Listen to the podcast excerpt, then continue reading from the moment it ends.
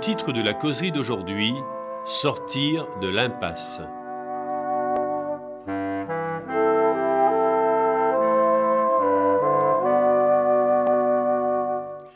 La crainte d'un cataclysme généralisé semble saisir à la gorge un nombre croissant de gens.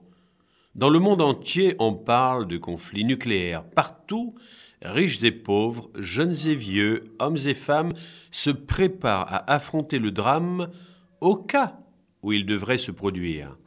S'organiser pour survivre est devenu un commerce florissant. Cette nouvelle industrie se développe rapidement dans plusieurs pays. Se préparer à survivre est l'obsession de milliers de personnes vivant dans la peur du lendemain. Face aux crises actuelles, beaucoup se demandent comment l'humanité pourra survivre à l'accroissement des crimes, aux problèmes économiques, à la diminution des ressources naturelles, à la pollution, aux guerres civiles, aux catastrophes de tous ordres ou éventuellement à une attaque nucléaire. Tout semble conduire l'humanité vers un inévitable désastre. Devons-nous attendre passivement que l'inévitable se produise? De plus en plus nombreux sont ceux qui pensent que non. Beaucoup affirment que si nous voulons survivre aux crises à venir, nous devons nous préparer maintenant. Demain risque d'être trop tard. Mais dira-t-on, tous ces gens ne sont-ils pas des fanatiques hyperactifs, des extrémistes ou des oiseaux de mauvais augure? Il est possible qu'une telle description corresponde à certains de ces préoccupés, mais la grande majorité d'entre eux sont des gens équilibrés, éduqués et bien pensants qui, tout simplement, cherchent un moyen d'échapper à une catastrophe généralisée et à survivre. L'éditeur d'un journal a écrit Survivre signifie endurer, se prendre en charge, résister, subsister. Il ajoute La survie ou l'autosuffisance signifie se préparer pour le pire tout en travaillant pour le meilleur. Quelles sont les crises universelles auxquelles nous devons nous préparer? Allons-nous vraiment affronter des temps difficiles ou s'agit-il seulement de produits de l'imagination de certains? Voilà une anecdote.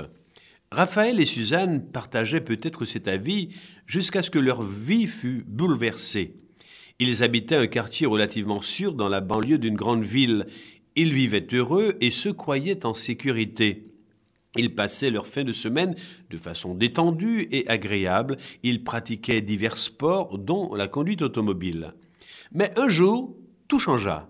En l'espace de deux semaines, leur maison fut cambriolée trois fois, la maison de leurs voisins avait été attaquée, la femme fut battue et leurs objets de valeur volés par une bande de mauvais garçons. Raphaël et Suzanne décidèrent qu'il n'en serait plus de même pour eux et qu'ils devaient apprendre à se défendre. Ils lurent de la documentation sur le sujet, comment se défendre et survivre. Ils suivirent des cours, achetèrent même des armes à feu et en peu de temps apprirent à les utiliser. On les initia à l'art de fabriquer leurs propres balles. Cela semble exagéré, c'est vrai. Toutefois, bien des livres et des journaux incitent les gens à acheter des armes à feu pour se protéger. Il y a quelques années de cela, dans une grande ville des États-Unis, le maire invita ses concitoyens, lors d'un programme télévisé, à s'armer pour se protéger, prétextant que la police était débordée par les appels au secours. À propos de l'utilisation des fusils pour l'autoprotection, on a pu lire ce qui suit. Si vous pouvez acquérir un permis pour port d'armes, faites-le. Si vous ne le pouvez pas, nous ne pouvons pas vous recommander de violer la loi, mais sachez que si vous ne prenez pas des mesures pour vous protéger physiquement et mentalement, personne ne le fera pour vous.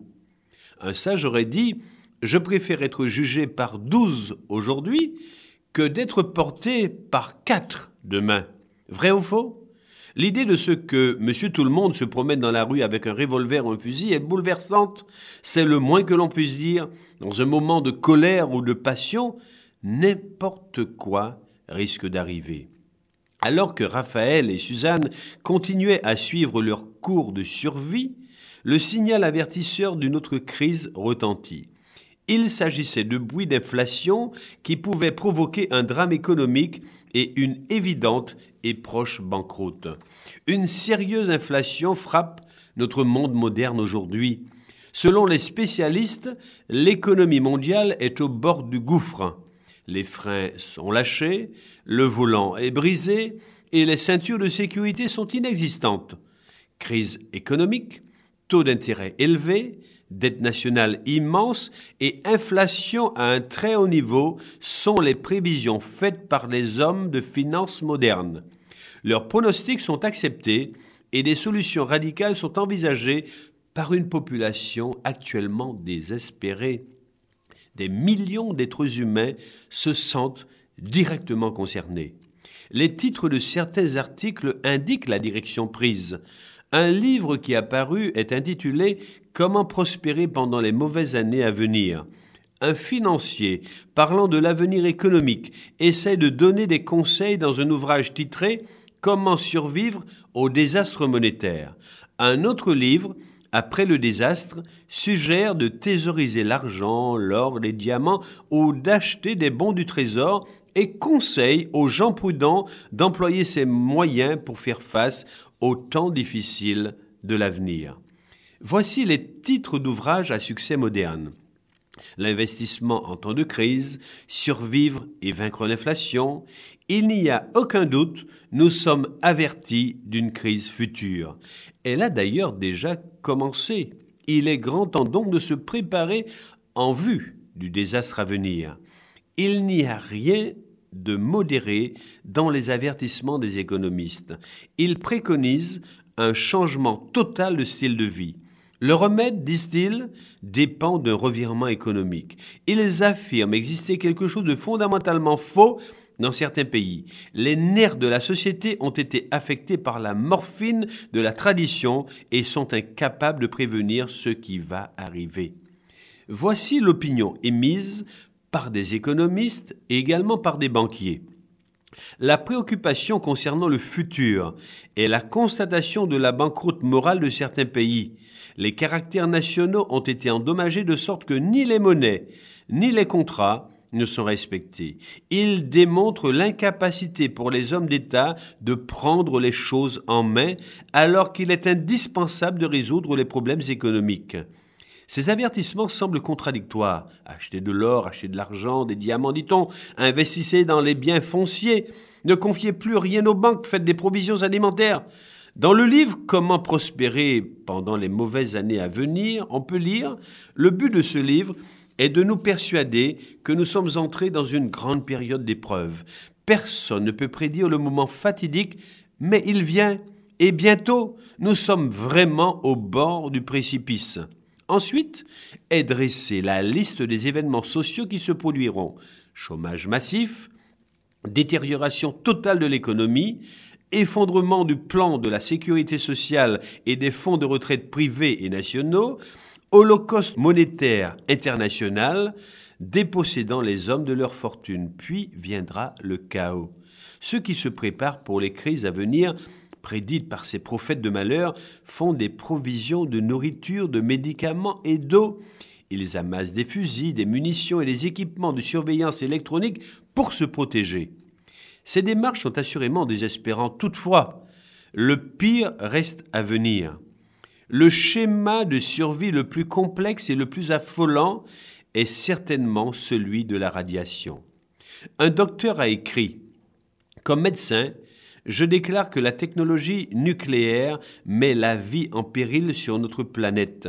Si nous poursuivons notre lancée, l'air que nous respirons, les aliments que nous mangeons et l'eau que nous buvons seront bientôt contaminés par suffisamment de polluants radioactifs pour menacer notre santé de dangers plus sérieux qu'aucune des plaies dont l'humanité a déjà souffert.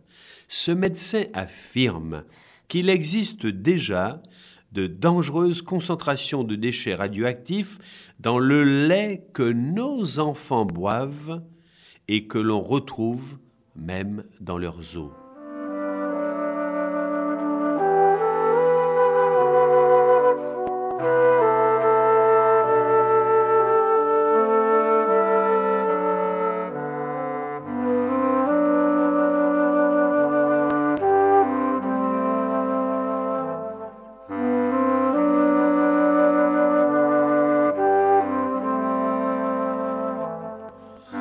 Une troisième guerre mondiale était déclenchée, qu'en serait-il de la pollution résultant des déchets radioactifs? Nous ne pouvons que trembler en y pensant. Avec toutes les munitions stockées, les armes nucléaires, chimiques et biologiques accumulées en divers points de notre planète, un nouveau conflit serait catastrophique. Un chaos indescriptible, des souffrances innommables serait le partage des survivants. Un conflit nucléaire est-il possible? La plupart des hommes politiques et militaires, des savants et des historiens le pensent. Les statistiques prouvent que si trop d'armes sont fabriquées, la planète risque d'exploser par folie ou par accident. Personne ne sait quand un homme en colère pressera le bouton et lancera la bombe. Mais direz-vous, si un acte d'inconscience devait déclencher la Troisième Guerre mondiale, quelles seraient les conséquences pour moi? Selon les informations fournies par les responsables de la défense civile, les spécialistes du monde scientifique et médical les conséquences seraient extrêmement graves. Un physicien a imaginé l'état du monde après l'explosion de bombes nucléaires. Il dit L'Europe et l'Angleterre sont des cimetières. Les plus importantes villes d'Amérique, de Russie et de Chine sont complètement détruites. Des millions de morts et de mourants. La moitié des habitants de certains grands pays sont morts. Bien d'autres malades sont victimes des effets radioactifs des bombes. Il n'y a plus aucun signe de vie dans les régions bombardées et le sol reste radioactif. Pour ceux qui survivent, les conditions de vie défient toute description. L'eau et la nourriture valent plus cher que l'or. Les soins médicaux n'existent plus. Des rats et d'autres rongeurs transmettent les maladies. Des animaux sauvages et des hordes de chiens affamés parcourent les campagnes contaminées.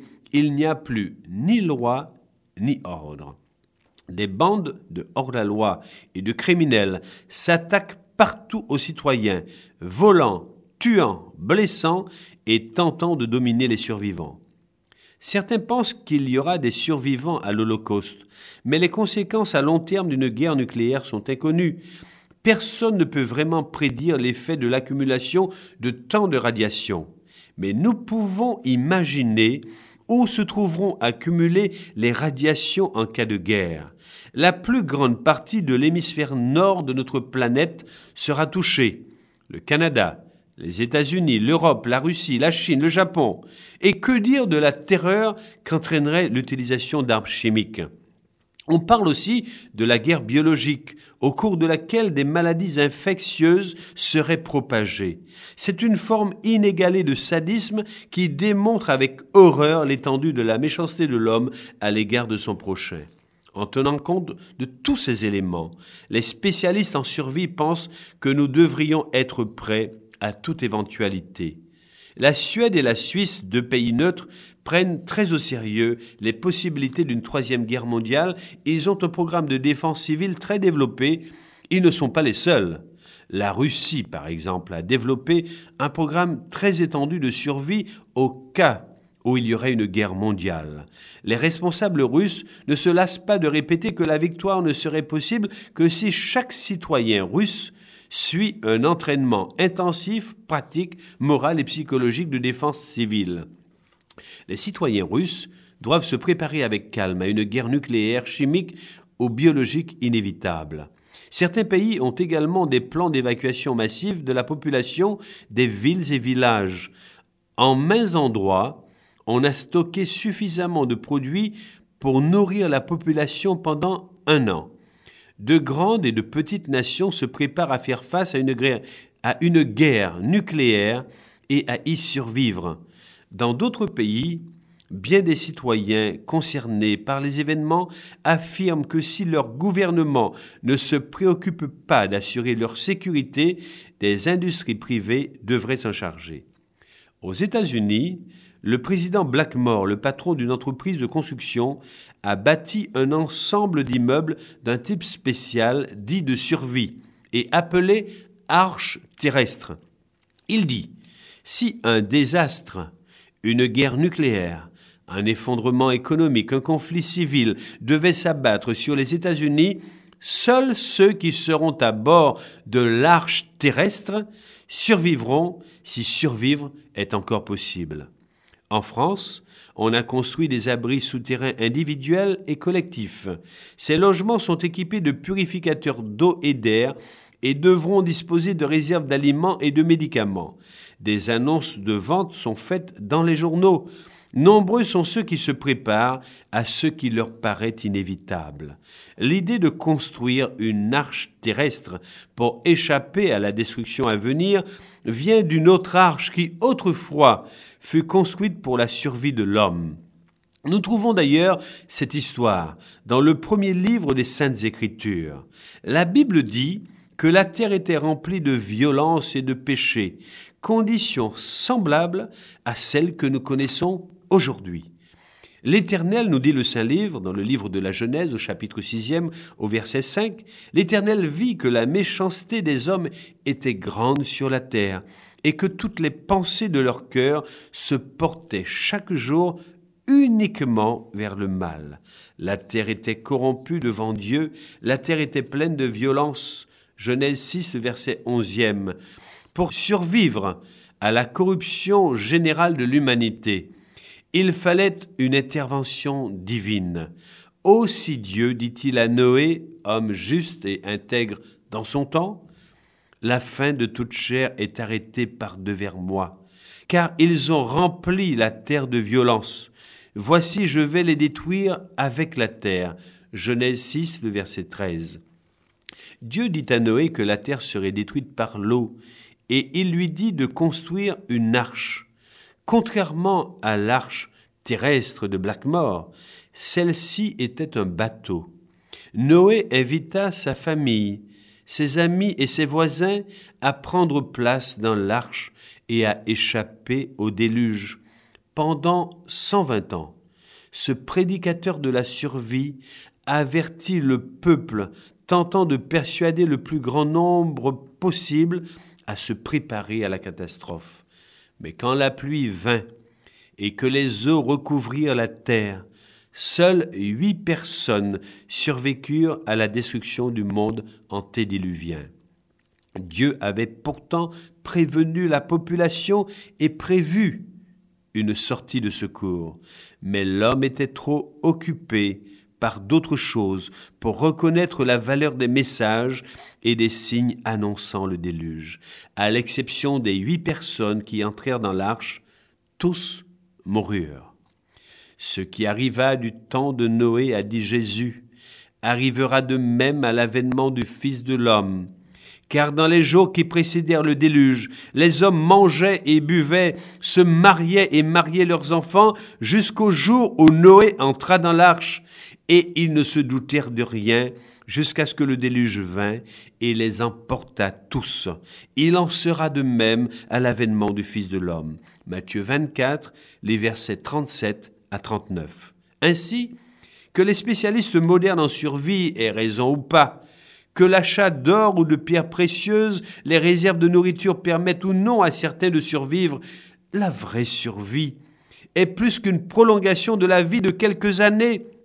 Il s'agit de survivre à toujours, en d'autres termes, de vivre éternellement. Alors que nous parlons de vie éternelle, nous sommes étonnés de découvrir des prophéties bibliques écrites bien avant la naissance du Christ et racontant l'histoire du monde. Ces prophéties se sont réalisées à la lettre.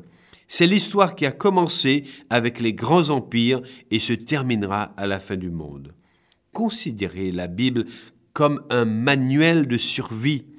Vous serez convaincu des conseils pratiques qui s'y trouvent pour votre sécurité de tous les jours.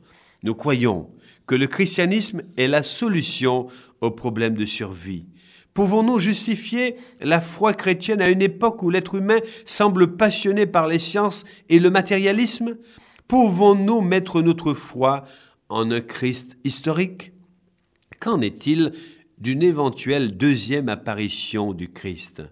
Est-ce une nécessité historique Pourquoi certains pensent-ils que son retour est proche?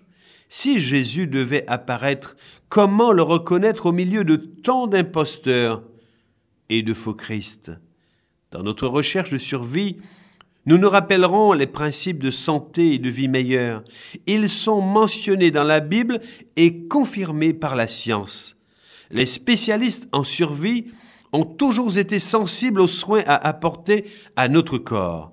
Jésus lui-même passa certainement autant de temps à guérir qu'à enseigner. La solution à nos recherches, comme nous l'avons déjà vu, est étayée par les découvertes faites sur des sites archéologiques. Bien des preuves de la véracité des prophéties bibliques sont établies par les enseignements divins et les découvertes des temps modernes.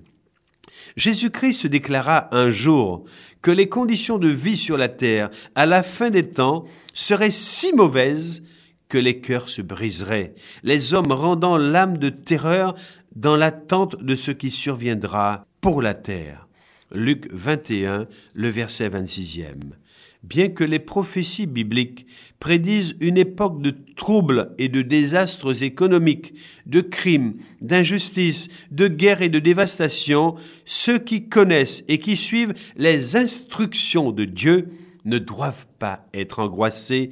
Nous avons ces paroles encourageantes. Tu ne craindras ni les terreurs de la nuit, ni la flèche qui vole de jour, ni la peste qui marche dans les ténèbres, ni la contagion qui frappe en plein midi. Que mille tombent à ton côté et dix mille à ta droite, tu ne seras pas atteint. Le psaume 91, les versets 5 à 7. À ceux qui aiment Dieu, celui-ci donne de merveilleuses promesses. Des nouvelles rassurantes sont données. Dieu dit à ceux qui veulent savoir comment ils survivront, du pain lui sera donné, de l'eau lui sera assurée. Ésaïe 33, le verset 16. Votre recherche pour la survie ne peut être satisfaite que si vous comprenez les enseignements bibliques et si vous permettez qu'ils vous donnent une confiance inébranlable en l'avenir. Dieu a tracé le cours de l'histoire. Il a tracé des plans. Nous tromperait-il maintenant? Il a promis, ne crains rien car je suis avec toi, ne promène pas des regards inquiets car je suis ton Dieu, je te fortifie, je viens à ton secours, je te soutiens de ma droite triomphante. Ésaïe 41, le verset 10. Il a promis de nous guider dans notre recherche pour la survie. Cherchez premièrement le royaume et la justice de Dieu et toutes choses vous seront données. Ne vous inquiétez donc pas, a dit Jésus. Matthieu 6, les versets 33 et 34.